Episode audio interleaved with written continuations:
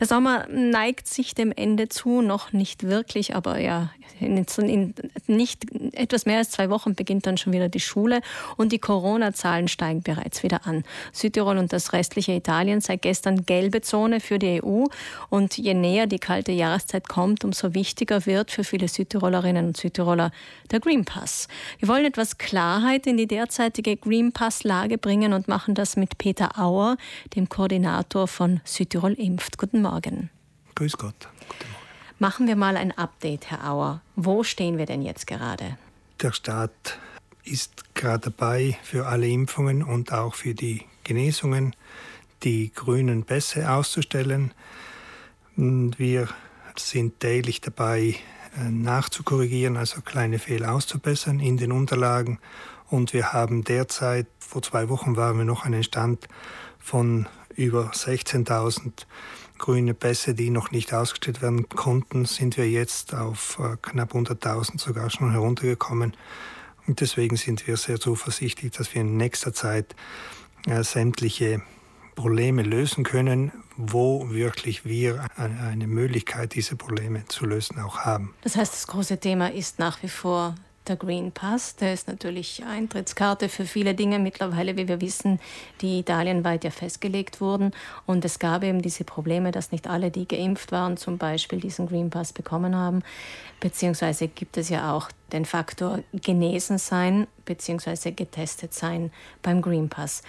Jetzt äh, gerade bei den Genesenen gibt es da ganz wichtige Informationen, weil wir so unterschiedliche Tests hatten in den letzten Monaten. Von den Nasenflügeltests, die ja eigentlich fast nirgends anerkannt werden, außer in den Schulen bei uns, beziehungsweise auch in den Testzentren teilweise in den vergangenen Monaten, zu den Antigentests, die jetzt auch in den Apotheken angeboten werden, bis zu den PCR-Tests.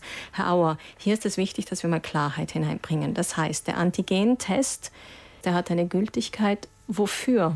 Der Antigen-Test ist für die Ausstellung des Green Passes leider nicht relevant. Diese Aussage ist für den, vom Staat jetzt mehrmals gekommen. Es stimmt, es laufen noch politische Aktionen, um den Staat hier zu einem Umdenken zu bringen.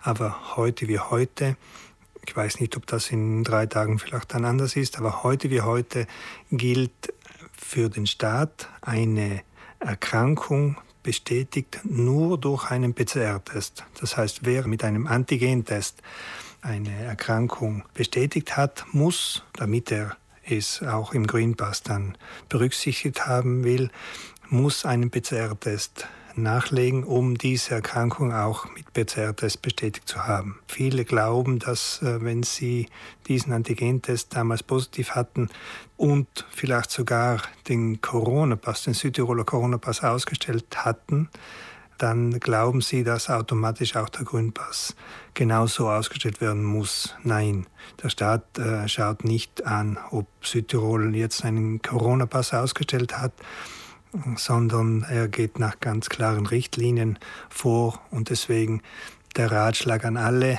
die wissen, dass sie keinen PCR-Test gemacht haben, dann wird der Staat diese Genesung auch nicht akzeptieren, nicht berücksichtigen für den Green Pass. Und deswegen ist der einzige Weg in Richtung Impfung, sich den Green Pass zu holen. Okay, ich fasse es mal zusammen. Also wenn man einen Antigentest macht in der Apotheke und der ist positiv, dann muss ich einen PCR-Test machen, um vom Staat überhaupt anerkannt zu bekommen, dass ich an dieser Krankheit im Moment leide, beziehungsweise dann danach, dass ich auch genesen bin. Also vielleicht noch zu Verständnis, für die Genesung braucht es nicht notgedrungen den PCR-Test. Denn es gibt auch die Lösung, nach 21 Tage Quarantäne ist man automatisch als genesen eingestuft und da braucht man nicht noch einen PCR-Test nachschieben, um die Genesung zu bestätigen. Aber wenn ich das anerkannt haben möchte, als Genesene zu gelten, dann muss ich diesen PCR-Test haben. Mit Antigentest gelte ich nicht als genesen. Das ist richtig. Es gibt derzeit bei der Ausstellung des Green Passes unverständlicherweise folgendes Problem. Es gibt gar einige Personen, die hatten einen Green Pass aufgrund der Genesung. Die haben eine Impfung gemacht und haben einen Green Pass aufgrund der Impfung, vielleicht eins von zwei. Und laut Regel wäre das dann eine Impfung, die zusammen mit der Erkrankung dann einen vollen Schutz gibt. Laut Gesetz müsste jetzt auf dem Green Pass draufstehen, vollständig genesen, also eins von eins. Bei vielen steht aber noch eins von zwei. Also der Staat schafft es bei einigen Fällen, nicht bei allen zum Glück, aber bei einigen Fällen schafft er nicht, diese zwei Faktoren zu verbinden, die Genesung und die Impfung. Also Sie sagen, es ist ein technisches Problem, aber trotzdem gibt es eine Änderung in der Strategie in dem Sinn, dass Sie doch auch empfehlen, Genesene sollten doch auch noch eine zweite Impfdosis bekommen. Der Staat hat hier eine eigene Auslegung, was passiert bei Personen, die nach einer Impfung krank geworden sind. Zum einen kann das sein, weil die Impfung noch nicht angesprochen hat. Zum anderen kann das sein, weil die Impfung nicht einen hundertprozentigen Schutz gibt. Wir reden ja von 95, 90 Prozent Schutz. Die Impfung hat ja auf jeden Fall eine mildernde Wirkung und deswegen kann es schon sein, dass man nach der Impfung noch erkrankt. Der Staat nimmt hier das chronologisch das letzte Event. Das heißt, wenn jemand geimpft und jetzt krank worden ist, dann gilt für den Staat eigentlich die Impfung gar nicht mehr. Bei wie viel Prozent sind wir jetzt aktuell Durchimpfungsrate? Wir sind jetzt über 60, also bei 65 Prozent angelangt. Und brauchen? Führende Virologen sagen, dass es beim Coronavirus gar keine Herdenimmunität gibt.